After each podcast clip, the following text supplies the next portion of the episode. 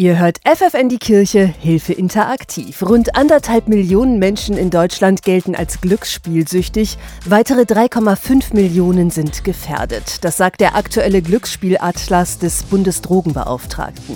Matthias war einer von ihnen. Mit Anfang 20 besucht er zum ersten Mal mit Freunden eine Spielhalle. Damals weiß ich noch ganz genau 20 Euro mitgenommen, 60 Euro dann knapp gewonnen und klar, dann war man eigentlich schon so in diesem Bann dieser Spielwelt im Grunde genommen, was Glücksspiel betrifft.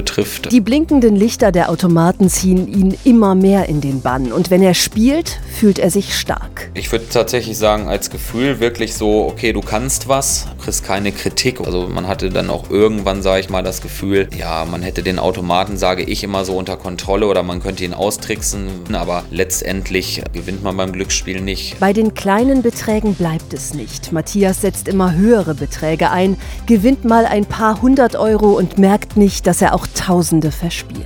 Wenn ich 500 Euro an einem Automaten gewonnen habe, aber die ganze Woche vorher 1000 oder 1500 Euro reingeschmissen habe, dann ist es letztendlich nur eine kurze Momentaufnahme, wo man diese 500 Euro gewonnen hat, aber letztendlich man trotzdem sein Geld verspielt und man kommt in einen Strudel, wo man sich immer weiter finanziell in den Ruin reintreibt und es macht einen anderen Menschen auch aus einem. Er pumpt seine Eltern an, schließt mehrere Handyverträge gleichzeitig ab. Die Handys verkauft er sofort, um seine Spielsucht zu finanzieren. Als er seinen Ausbildungsplatz verliert und täglich in die Spielhalle geht, zieht er die Reißleine. Weil ich meine Eltern auch über die Jahre einfach viel belogen habe und meine Eltern das auch äh, ganz schön mit, mitgenommen hat im Grunde genommen. Und das war damals so für mich der Punkt, äh, wenn du jetzt nicht die Kurve kriegst oder dir auch, sage ich jetzt mal, bei einer Schuldnerberatung Hilfe suchst, dann landest du irgendwann unter der Brücke. Seinen Weg aus der Sucht schildert er in ein paar Minuten. Um Spielsucht geht es in dieser Stunde in FFN die Kirche Hilfe interaktiv. Spielsucht ist eine ernstzunehmende Erkrankung. Betroffene verspielen im wahrsten Sinne des Wortes Haus und Hof. Die finanzielle Not stürzt viele in Depressionen und existenzielle Krisen.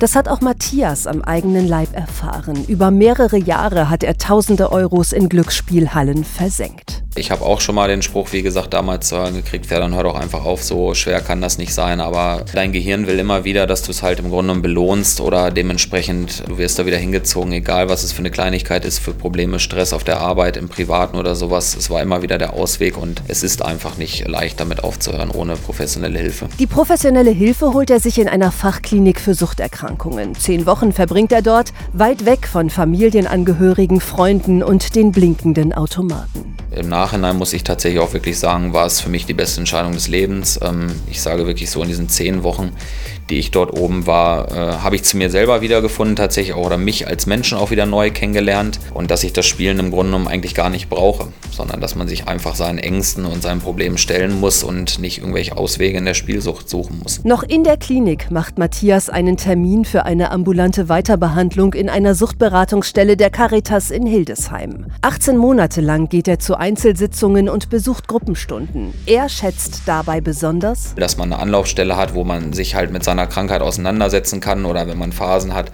wo es einem nicht gut geht, dass man dort mit einer Bezugstherapeutin spricht und auch in Gruppentherapie und dass man dort einfach auch mit, sage ich jetzt mal, mit Patienten, die die gleiche Krankheit im Grunde genommen haben, sich auch austauscht über die Krankheit und unter ja, Gleichgesinnten ist. Die Beratung und der Austausch helfen ihm wieder im Alltag Fuß zu fassen. Er lässt seine Finanzen von seiner Familie verwalten und beginnt eine neue Ausbildung, denn er wusste, okay, du musst jetzt mal einen Cut wirklich hinter diesem Lebensabschnitt machen und vielleicht nochmal was ganz Neues machen, was dich auch einfach glücklich macht und würde tatsächlich auch im Nachhinein sagen, ich bin ein neuer Mensch. Wie Beratungsstellen von Caritas und Diakonie Glücksspielsüchtigen helfen, das hört ihr auch in der nächsten halben Stunde.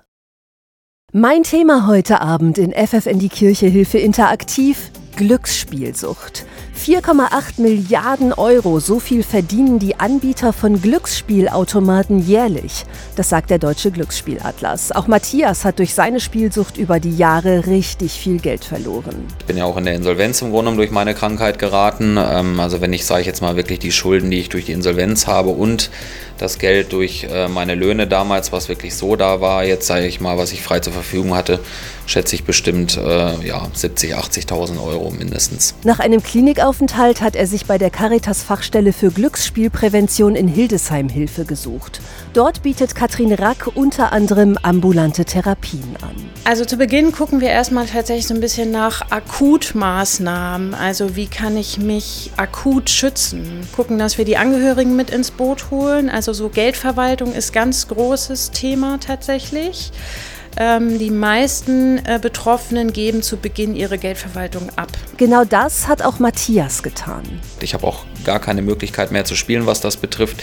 Mein Vater ist mein gesetzlicher Betreuer, ähm, habe selber gar keinen Zugriff auf meine Finanzen, kriege das Geld eingeteilt die Woche und das sind halt so für mich die Schutzvorrichtungen im Grunde genommen, ja, wieder ins vernünftige Leben zu kommen und eigenständig auch klarzukommen. Eigenständig klarkommen, das ist oft ein langer Weg, sagt Katrin Rack. Der Aufenthalt in einer Suchtklinik dauert Wochen, ambulante Begleitung Monate.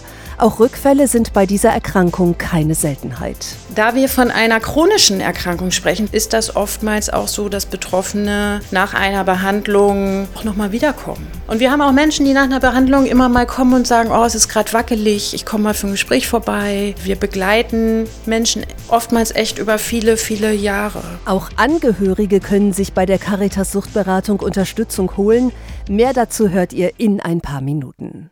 Hohe Schulden, Depressionen, kaputte Familien, Arbeitslosigkeit, all diese Folgen kann Spielsucht haben. Und genau darum geht es in dieser Stunde in FFN die Kirche Hilfe interaktiv. Das Schlimme an dieser Erkrankung ist, dass Betroffene sie extrem lange verbergen können, das weiß Katrin Rack von der Caritas Fachstelle für Glücksspielprävention in Hildesheim. Es ist sehr verdeckt tatsächlich. Also es ist für die Umwelt, also das soziale Umfeld der Betroffenen erstmal nicht so sichtbar. Und das hat zur Folge, dass die Betroffenen oft erst sehr spät sich Hilfe holen. Nämlich erst dann, wenn der Job weg ist, die Frau ausgezogen und das Konto gesperrt. Ja, das ist rückblickend dann auch für die Betroffenen selber oftmals total erstaunlich, wie sie das überhaupt aufrechterhalten konnten. Vor den Angehörigen, vor dem Arbeitgeber, ähm, es wird sich an unterschiedlichen Stellen Geld geliehen. Ne?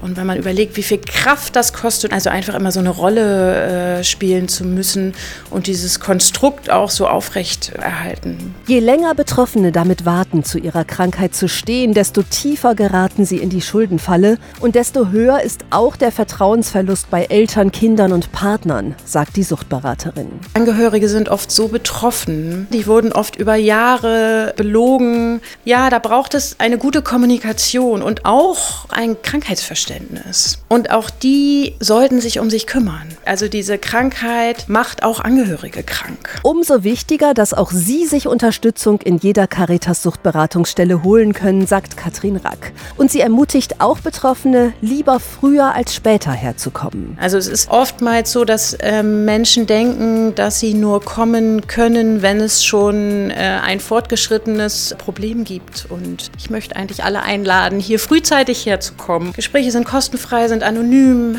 tun nicht weh. Also die meisten Betroffenen gehen hier tatsächlich äh, erleichtert aus dem Gespräch. Und das war FFN die Kirche Hilfe Interaktiv. Ich sage danke fürs Zuhören und wünsche euch noch einen schönen Mittwochabend mit FFN.